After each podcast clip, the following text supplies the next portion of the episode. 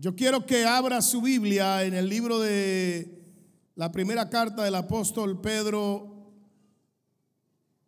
Por favor, carta universal del apóstol Pedro, capítulo 2, versículo 9.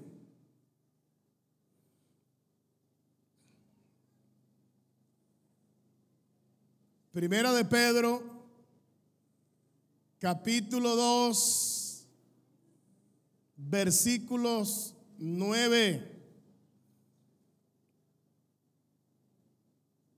y 10 dice lo siguiente. Mas vosotros sois linaje escogido, real sacerdocio, nación santa, pueblo adquirido por Dios para que anunciéis las virtudes de aquel que os llamó de las tinieblas a su luz admirable. Vosotros que en otro tiempo no erais pueblo, pero que ahora sois pueblo de Dios, en otro tiempo no había alcanzado misericordia, pero ahora han alcanzado misericordia. Padre, muchas gracias te damos por tu misericordia. Quiero que le dé gracias a Dios por su misericordia. Los que saben que están aquí por la misericordia de Dios. Amén. Cuando nosotros comenzamos a estudiar el tema de la iglesia, encontramos que la palabra iglesia viene de una palabra griega eclesía. Los antiguos la utilizaban para llamar a los convocados, a los de afuera. Eran reuniones especiales que hacían en las ciudades y en los pueblos. Y ese llamado, esa gente que se reunía, le llamaban eclesía. De modo que tiene que ver con una serie de metáforas que utilizan los escritores del Nuevo Testamento y es lo primero que vamos a ver en esta primera entrega. Todas las metáforas que utilizan los escritores del Nuevo Testamento para referirse a la iglesia. Y a la primera que me quiero referir es que la Biblia, y ya lo vimos en la lectura, le llama a la iglesia un pueblo. Y cuando le llama a la iglesia un pueblo, esto conecta con identidad.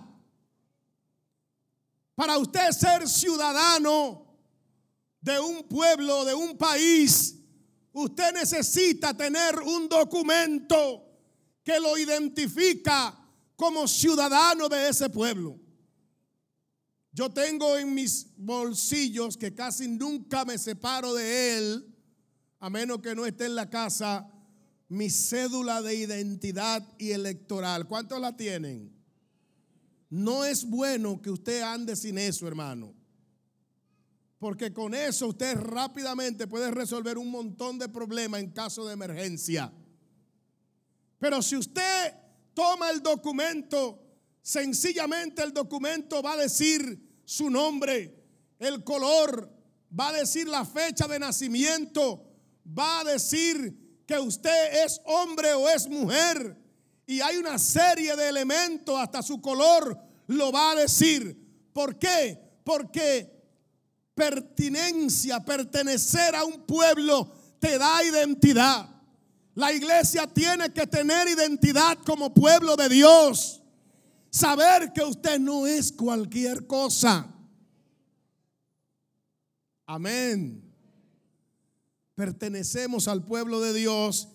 Y aquí Pedro nos dice que como pueblo de Dios, primero somos un linaje escogido. Linaje tiene que ver con familia, tiene que ver con abolengo, tiene que ver con apellido, tiene que ver con sangre. Amén. ¿Cuántos pertenecen al linaje de Dios? Amén, amén. Levante la mano aunque tenga calor y dígalo. Dígale, yo pertenezco, diga, yo pertenezco al pueblo de Dios. Y eso indica que soy hijo. Y que si soy hijo también soy heredero. Yo decía en una iglesia que prediqué anoche que usted no tiene que hacer absolutamente nada para heredar. Que lo único que usted tiene que hacer para heredar es hijo. Con que usted sea hijo basta para que usted herede. Usted no tiene que ir al mercado, usted no tiene que trabajar en la casa. Hay que trabajar, obviamente, ¿verdad? Ayudando en los oficios. Pero usted no tiene que hacer absolutamente nada para heredar. Lo único que usted necesita es el apellido de su papá. Lo único que usted necesita demostrar es que usted es hijo de Dios. Amén. Con eso es suficiente saber que usted es hijo. Vamos a darle un aplauso al Señor por eso. Déjeme decirle algo. Eso es tan importante que Satanás tratará de ponerlo en duda. Lo practicó con Jesucristo y no le salió.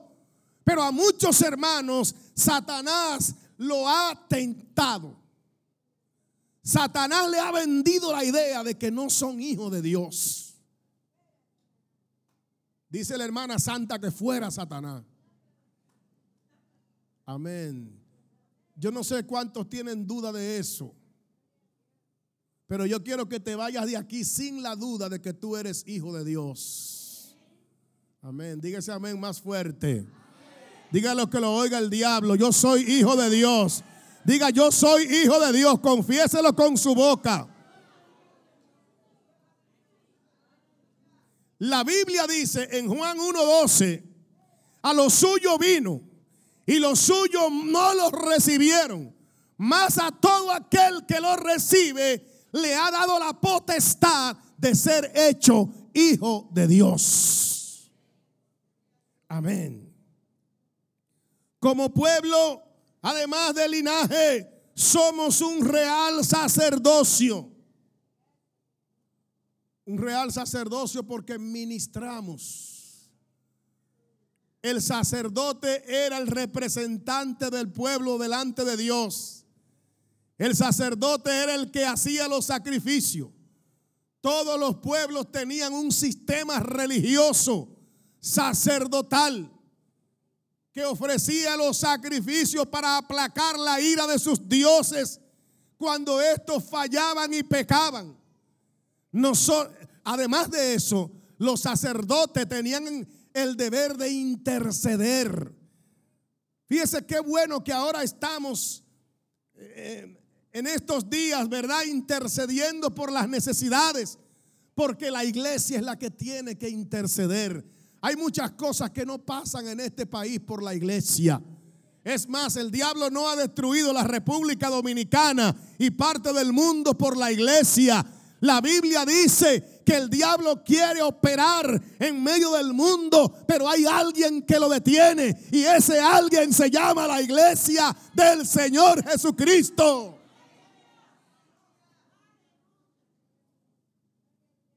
Pero usted tiene que tener identidad y saber que usted tiene poder. Amén. Los sacerdotes eran escogidos, elegidos por una familia especial que se llamaban los levitas. Todos los sacerdotes tenían que ser levitas, aunque no todos los levitas eran sacerdotes. Y ellos llegaban temprano al templo, tenían que limpiar el templo, tenían que limpiar las cosas del templo, tenían que cantar, tenían que organizar, tenían que tocar, tenían que alabar a Dios, Amén. Ellos ministraban alabanza al Señor. El pueblo sabía, el pueblo estaba consciente de que Dios había separado esa tribu exclusivamente para la adoración. Cuando Cristo viene, Él dijo, yo edificaré mi iglesia y las puertas del infierno no prevalecerán contra ella el ministerio sacerdotal fue relegado por la iglesia. todo ese sistema de adoración, de sacrificio quedó en el pasado. Y ahora ya no hay que matar becerro, porque Cristo hizo un sacrificio perfecto de una vez y por todo para salvarnos y para sanarnos. ¿Cuántos lo alaban, hermano? Por eso. De modo que si estamos enfermos, Él, su sangre es suficiente para sanarnos. Si hemos pecado, su sangre es suficiente para perdonarnos. Si estamos perdidos, su sangre es suficiente para salvarnos. Amén. Si estamos tristes, Él nos consuela. Él nos da vida. Él nos da vida. ¿Cuántos tienen vida en el Hijo? Y vida eterna. Y vida en abundancia. La, la metáfora de pueblo nos conecta a una cultura. Todos los pueblos tienen una cultura. La cultura tiene que ver con comida. La cultura tiene que ver con la reciprocidad de, de cómo la gente se sirve uno al otro. La cultura tiene que ver con música. Alaben a Dios. Por ejemplo, si a usted le preguntan cuál es la música típica de República Dominicana, ¿qué usted dice? Merengue y bachata, no dejen la bachata, que fue declarada patrimonio de la humanidad por la UNESCO también, la bachata y el merengue. En Argentina es el tango. Y cada pueblo tiene su propia música. Amén. Por eso es que en la iglesia cantamos porque nosotros tenemos nuestra música. La iglesia es un pueblo alegre, contento. Dios nunca concibió un pueblo muerto. Desde el Antiguo Testamento Dios viene diciendo que tiene un pueblo que lo alaba con címbalos resonantes, que tiene un pueblo que le canta, que le toca con pandero y flauta, que todo lo que respira tiene que alabar a Dios. Y la iglesia está viva. Los muertos no alaban a Dios. Los que están vivos tienen que decir amén. Gloria a Dios. Le decía al inicio que la metáfora de pueblo nos conecta con identidad. Lo más triste para una persona es no tener identidad. Usted ve dominicanos que llegan a Puerto Rico y duran allá un año y al año vienen y dicen, oye, nene, pierden rápidamente su identidad. La gente que tiene identidad no la pierde tan fácil. El creyente que tiene identidad se va para la capital y allá sigue siendo evangélico. Se va para Nueva York y allá busca una iglesia y sigue alabando al Señor. Alaba a Dios en las calles, alaba a Dios en el mercado, alaba a Dios en el trabajo. Se identifica como evangélico. No le dice a uno, Dios le bendiga en la iglesia y en el mercado le dice, ¿cómo te está, varón? Donde quiera que te ve, te dice, Dios te bendiga, hermano. Amén, porque tiene identidad. Sabe, sabe a quién pertenece. Sabe lo que es. No coge atajo. No coge permiso no tiene una vida en la iglesia y otra en la calle. El que tiene identidad es evangélico por la mañana, por la tarde, por la noche, en el pueblo, en el campo, en la ciudad, en la tristeza, en la enfermedad, en la angustia, en el dolor, en todas partes. Al inicio del culto leíamos una historia de tres jóvenes con identidad, en la que el rey levantó una estatua y ellos sabían que la Biblia prohíbe la adoración de imágenes. Por eso yo no estoy de acuerdo que un evangélico ande con una bandera voceando un político. Al único que hay que vocear es a Jesucristo, el Hijo de Dios.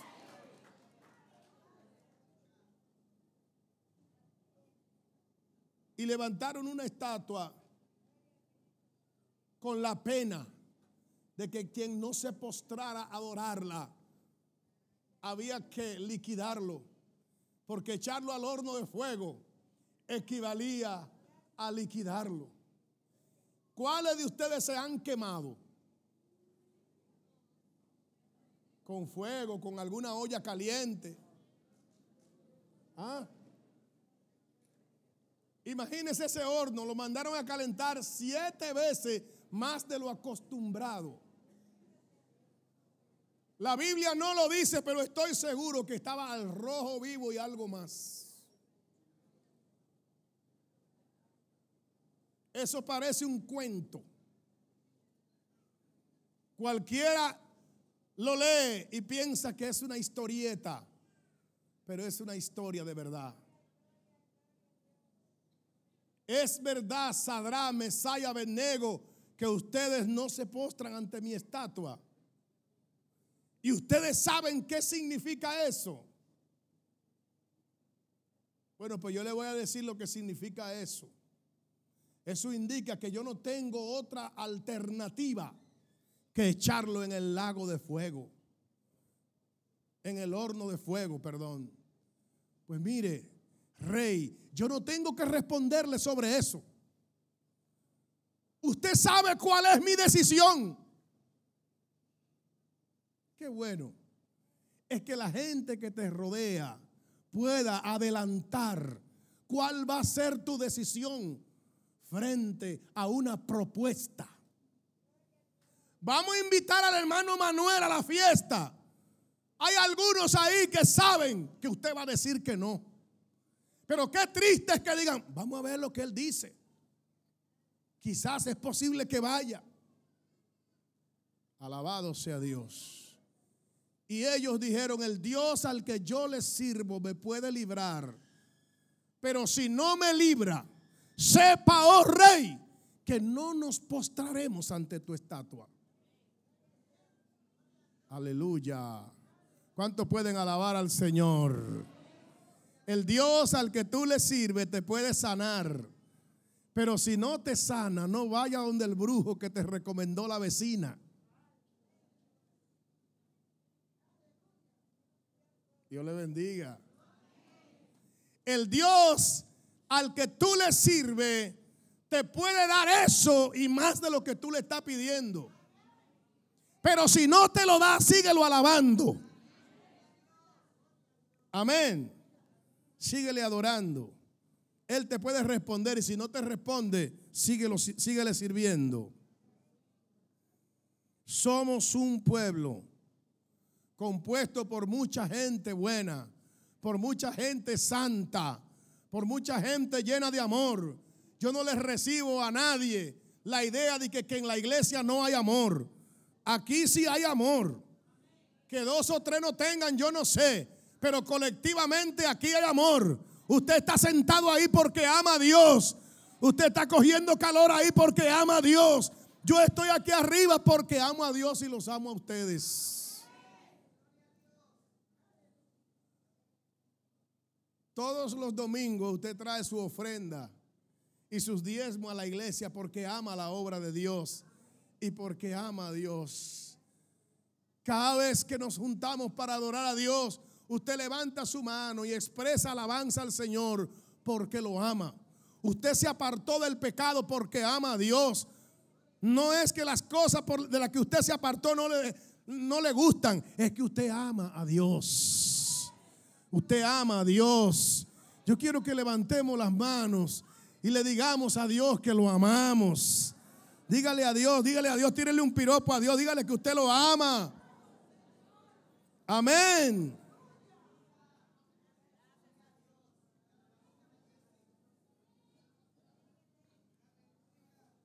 Una segunda metáfora que utilizan los escritores del Nuevo Testamento la utiliza Pablo en Primera de Corintios 12, 27, en Efesios 5, 29 al 30 y en Colosenses 1, 18 es la metáfora del cuerpo. Y la metáfora del cuerpo nos conecta con la unidad. El cuerpo tiene muchos miembros. No todos hacen la misma función. Todos se necesitan. Yo le he puesto aquí la, la ilustración de que para algo tan sencillo como amarrarse y soltarse el cordón de un zapato, colaboran varios miembros del cuerpo. A ver, a ver, comparta esa, esa ilustración con su hermano que está a su lado. ¿Cuántas partes de su cuerpo colaboran para usted amarrarse el cordón del zapato?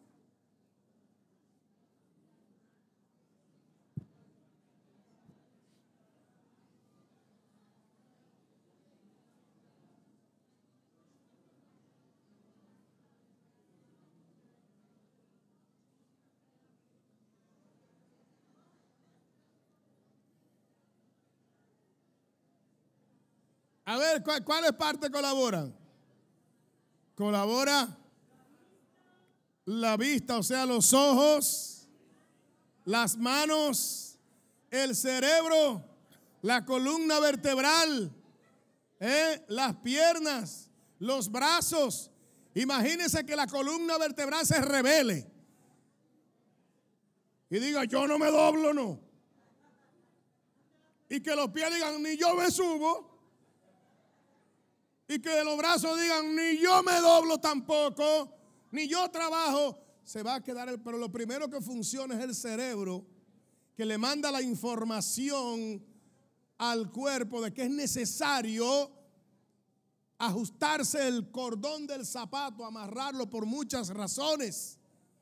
Hermanos, para las tareas más sencillas de la iglesia, todos tenemos que colaborar para que las cosas salgan bien para ganar almas para Cristo, para cuidar a los nuevos creyentes, para darle la bienvenida a la gente, para que el sonido suene bien, para que los músicos toquen bien, para que los hermanos canten bien, para que los servidores sirvan. Todos tenemos que colaborar. Esta es la iglesia del Señor. Alguien dice amén.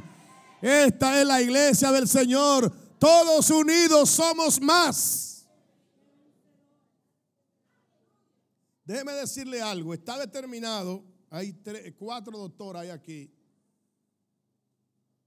y científicamente está determinado que si un miembro del cuerpo no se usa, se atrofia. Es así, mi hija Rosa. O sea, si usted agarra un brazo y se pone una cosa aquí y se lo amarra de aquí, y dura un año sin usar ese brazo, hay posibilidad que cuando lo suelte el brazo y lo quiera usar, no lo pueda usar. Oiga, están hablando con usted. Brazo, están hablando contigo. Mano, están hablando contigo. El cuerpo tiene cabeza, tronco y extremidades, pero las extremidades, brazo, pierna, mano, ojo, oído, nariz, boca, diente, lengua y todo lo que usted tiene, usted no tiene nada de más ni nada de menos en su cuerpo. ¿Me oyó? Todo lo que usted tiene, Dios se lo puso ahí en el cuerpo por una razón. Amén. Quiero que le diga a tu hermano, tú no estás en esta iglesia de más. Dígale, tú tienes una función aquí. Mire, por ejemplo, los dientes. ¿De dónde salen los dientes? Qué cosa tan importante. Cumplen dos funciones. Tienen la función de triturar los alimentos, pero tienen una función decorativa. Porque qué feo se ve una gente sin diente. ¿Eh? Cuiden su diente que no son reemplazables. ¿eh? Los dientes no son reemplazables. A usted le ponen una cosa ahí, pero eso no es igual, ¿eh? Eso no es igual.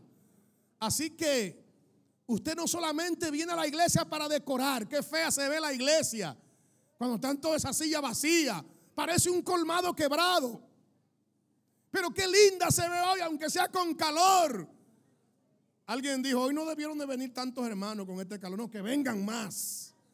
Ojalá hubiéramos tenido personas sentadas en los pasillos y personas paradas que vengan más. Yo, si hay algo que soporto el calor con honor, es cuando vienen muchos hermanos a la iglesia.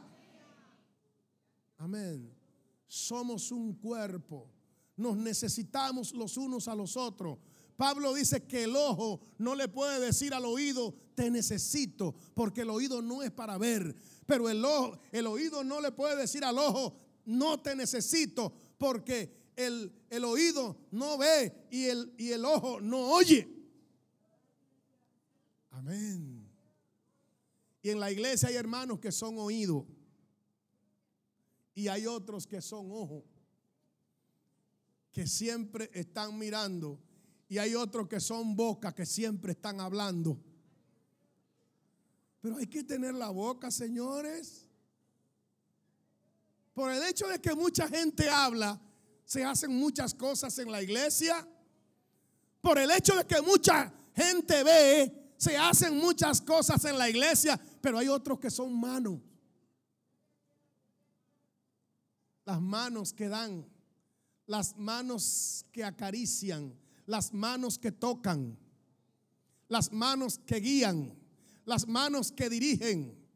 Amén, amén, amén, amén las manos que a veces tienen que coger el látigo también.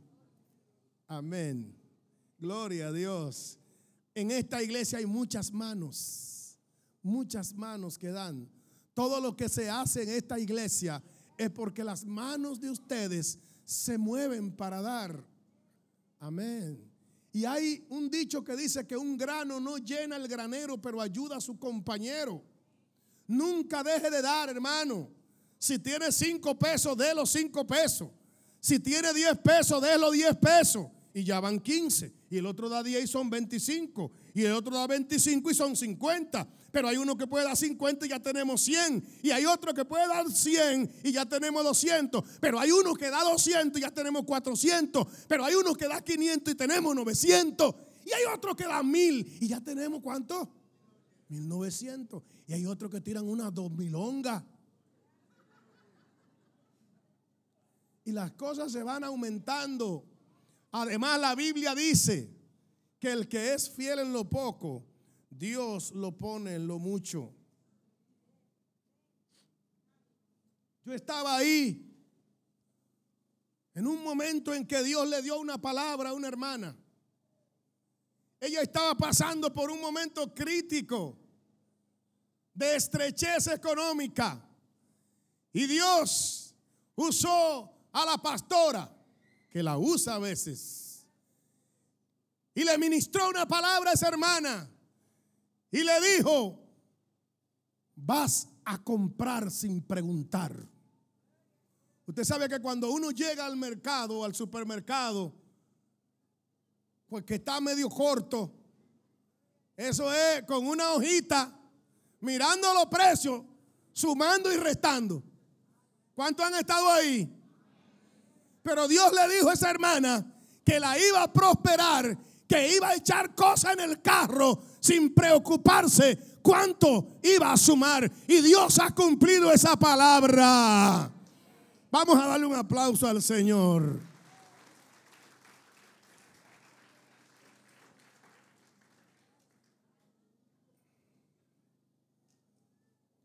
Soy del cuerpo Lo importante que quiero yo saber es si usted está consciente de qué parte del cuerpo es usted. No quiero dejar, no quiero pasar por alto los hermanos que son pie. Los pies son para caminar. Amén. Hay hermanos que van, hermanos que van a servir hermanos que van a predicar, hermanos que van a los pueblos, que van a los barrios, que predican la palabra por todas partes. Quiero rápidamente tocar otra metáfora que utiliza Pablo en 2 de Corintios 11:2, en Efesios 5:23 y que la utiliza el libro de Apocalipsis capítulo 19 versículo 7, que es la esposa de Cristo. Esto nos conecta con la intimidad. Gloria a Dios. Intimidad, diga conmigo, intimidad. Si hay algo que Dios no negocia con sus hijos es la intimidad. Intimidad es un tiempo de calidad que pasa junto con tu pareja. No necesariamente la intimidad tiene que ver con la práctica sexual. No, no necesariamente la intimidad tiene que ver con sexo. Tiene que ver con momentos de calidad a sola, con palabritas bonitas. Tiene que ver con, con ese tiempo en el que tú lo sacas solamente para tu pareja. Amén. Una de las disciplinas espirituales que tiene que el creyente mantener es la soledad con Dios. Hola. La soledad con Dios. Hay que sacar momento para estar a sola con Dios, hermano. Imagínese una pareja de esposos que solamente se vean en público. Levanten la mano los esposos. Es probable, porque los hombres somos medio, medio dejados, que a más de un esposo de los que están aquí, ya la esposa le haya reclamado, ven acá, pero fulano, pero mira, ve, porque tú como que no estás en mí. ¿Eh? Gloria a Dios. Cristo le reclamó a una iglesia y le dijo, pero tengo algo contra ti, que has dejado tu primer amor. Seamos sinceros, hermano. ¿Quiénes se acuerdan de cuando tenían amores?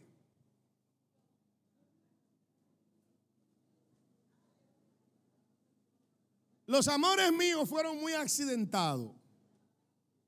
Porque yo veía a mi novia cada tres meses.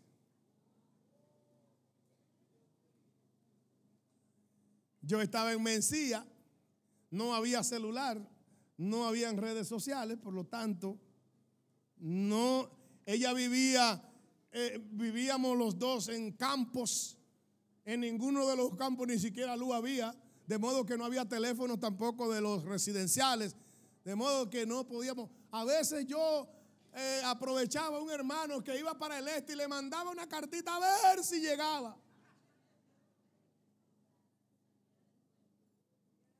Pero era amor del bueno.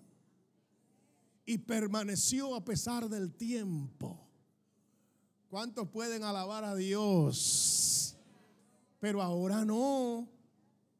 Ahora no hay excusa. Ahora hay que llamarla todos los días. Ahora hay que escribirle un mensaje. Estoy pensando en ti con un corazoncito por demás. Aleluya, la a Dios con todo y calor, hermano. La intimidad es algo que no tiene sustituto, hermano. La intimidad no la sustituyen los bolones. La intimidad no la sustituyen los helados. La intimidad no la sustituyen los picapollos. La intimidad no la sustituye nada, nada, nada. Eso no tiene, oye, no cuesta nada. Sin embargo, tiene un valor incalculable. Muchos hombres han perdido sus mujeres por manganzones, por no tirarle un piropo. Y esperan que el primer piropo de la mañana se lo tire el dueño del colmado. Oiga, vecina.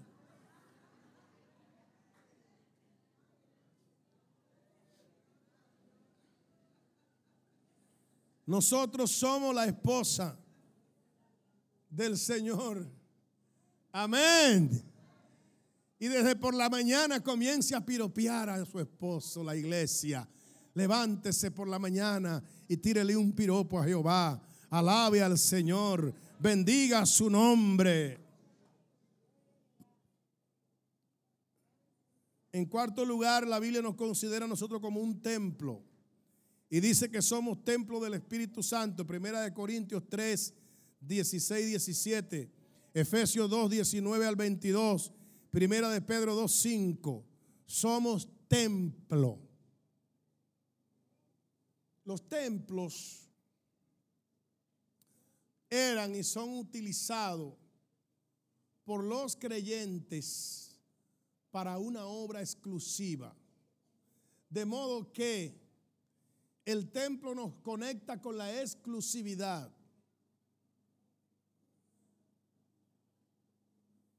¿Cuántos saben que son exclusivos para Dios?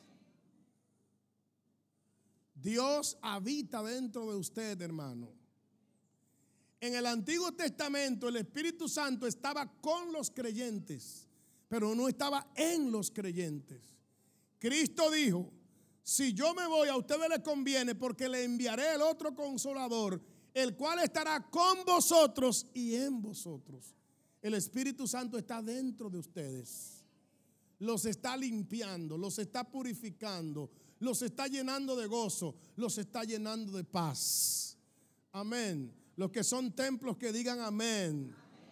Los templos regularmente se mantenían bien ordenados, bien organizados y bien limpios. Si hay algo en lo que Dios se mueve es en el orden. Si hay algo en donde Dios habita es en la limpieza. Qué bueno es llegar a casa y encontrar todo ordenado y limpio. ¿A cuánto le gustan las casas limpias? Pues limpien entonces. Ordenen. Por último, hermano, por último, Dios nos dice, gloria al Señor, que nosotros somos una familia. Y podemos ver esto en Efesios 2.19. Somos una familia, pero no cualquier familia. Cuando la Biblia nos dice, hermanos, que somos una familia, esto nos conecta con una hermandad.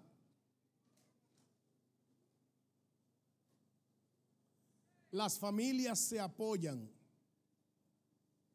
Las familias se comunican.